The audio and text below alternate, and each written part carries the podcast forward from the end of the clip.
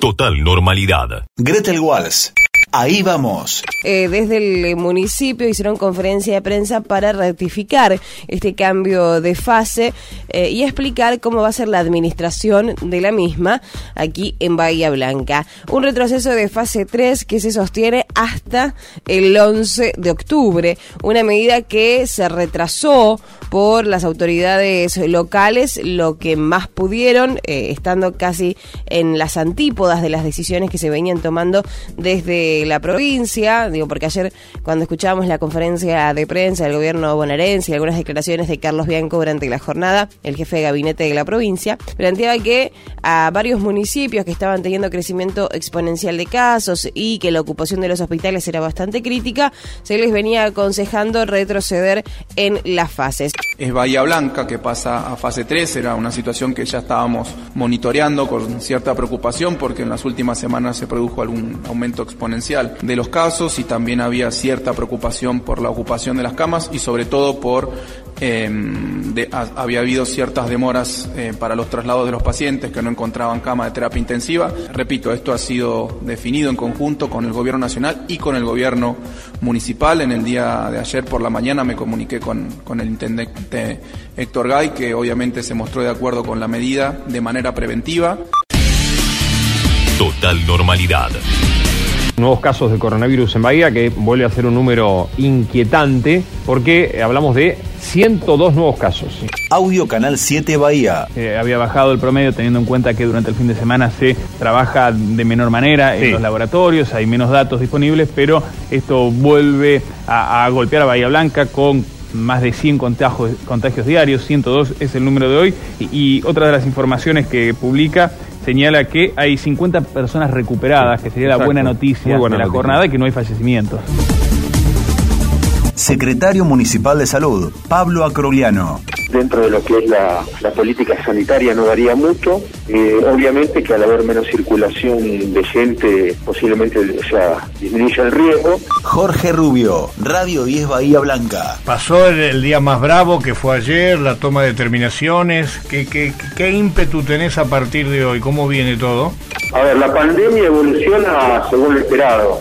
Estamos en pleno ascenso de, la notificación de casos eh, y trabajando para que este, siga operativo el sistema. Yo ayer noté mucho menos gente y ni hablemos si calculamos que iba a ser el peor día, ¿no? Ponerle que el tema primavera se cayó el domingo en la noche, pero yo noté menos gente. ¿Vos crees que la gente eh, recibió el mensaje, independientemente de los que trabajan? Digo, me parece que ayer hubo menos circulación. Sí, eh, coincido con vos. Eh, ayer y yo estuve el fin de semana eh, dando vueltas a ver un poco que estamos tratando de, transmitir esta autorresponsabilidad y este autocuidado y se ha visto menos gente en líneas generales. El mensaje creo que ha sido impactante en el sentido de que si no nos cuidamos nosotros no nos cuida nadie. ¿Cómo va el tema hospitalario? Es decir, que, que fue lo tan difícil de poder admitir. ¿Cómo lo estás viendo? No, a ver, el sistema está operativo con eh, eh, cuellos o embudos como los que se generaron la semana pasada y la anterior, este, y la preocupación eh, de siempre es el personal de salud. es finito y difícil de reemplazar. Total normalidad. comisario Gonzalo Besos en las últimas horas para Siete Mundo hablando del trabajo que va a tener la policía junto a las fuerzas federales, junto a la gente de la municipalidad de Bahía Blanca para ser el contralor en el transcurso de las próximas tres semanas.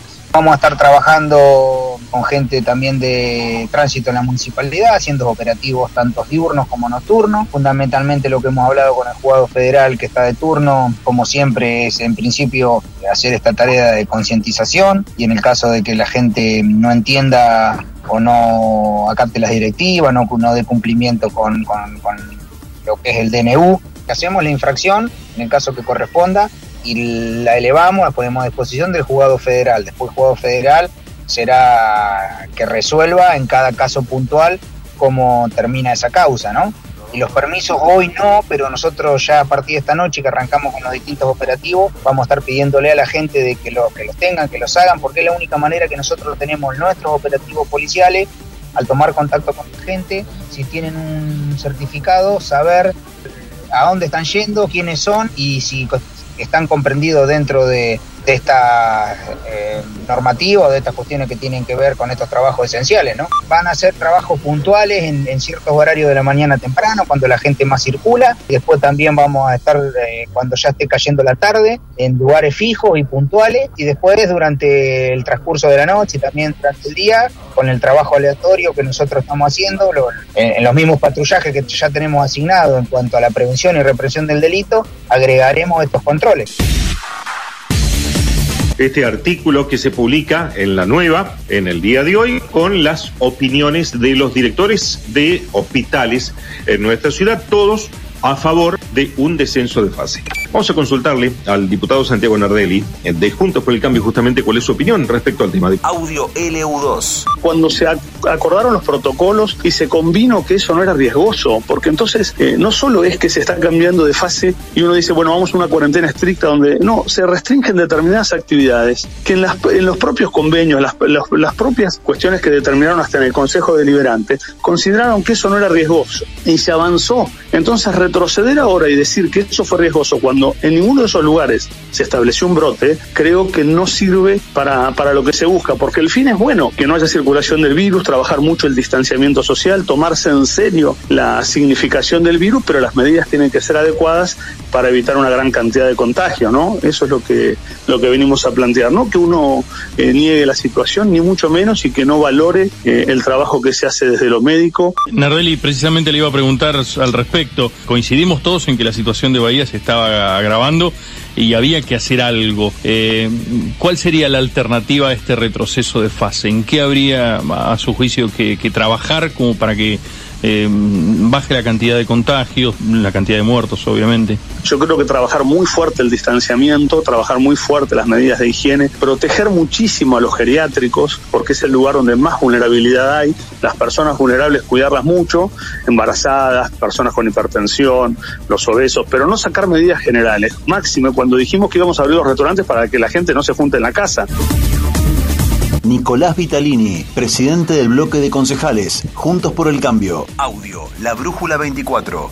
A ver, ¿por qué eh, ustedes dicen que es una locura estar en fase 3? Que se carga sobre un sector este, la responsabilidad por los este, por la situación sanitaria, cuando en definitiva ese sector eh, ha sido oportunamente habilitado previa, digamos, autorización por el Consejo Deliberante, la provincia ha revisado los protocolos que hemos enviado y se ha considerado oportunamente que no eran lugares de riesgo en cuanto a las posibilidades de contagio. Y esos sectores, muchos de ellos, han hecho inversiones, a pesar de estar hace cinco o seis meses cerrados, han hecho un esfuerzo enorme ante una situación que no resiste más para ellos. Si la única medida que va a tener la política por parte de eh, eh, la provincia y la nación es generar prohibiciones a algo tan elemental como poder trabajar, la, pregunta es que vamos a estar así hasta que haya una vacuna. Pero ustedes opinan, pero esto es lo que no entiendo, opinan como GAI, porque dicen que GAI, eh, digamos, estuvo de acuerdo o consensó la fase 3 con la provincia, ¿o no? Mira, este, este, este es un comunicado que sacamos del bloque de concejales y no fue un consenso de la provincia o de la nación eh, respecto de la vuelta a fase 3. Lo que nosotros criticamos básicamente es, digamos, la disposición esta arbitraria, autoritaria, sin ese consenso. La decisión de Nación de ubicar a Bahía en fase 3 generó cruces en el Consejo Deliberante, mientras que el oficialismo consideró inconsulta y arbitraria la medida desde el Frente de Todos. Opinaron que se llegó a esta situación por la inoperancia municipal porque está la concejal eh, peronista Giselle Giuliani. Bueno, a ver, recién eh, Vitalini de Cambiemos, Juntos por el Cambio, Cambiemos, dijo que es inconstitucional, arbitraria la decisión y los decretos de Alberto Fernández, de Kisilov. Un comunicado de Juntos por el Cambio que parece que recién salen en la ciudad y hablan como si no tuvieran nada que ver con esto. Quienes abandonaron a la suerte a vecinos y vecinas. Entonces, la verdad que para mí es vergonzoso y me parece de gente inescrupulosa y que se aprovechen políticamente de una situación que tiene una gravedad eh, que no la estamos dimensionando. Hay que tomar decisiones y conducir la pandemia. El intendente es quien tiene la responsabilidad. Es el intendente de la ciudad, para eso fue elegido. Total normalidad.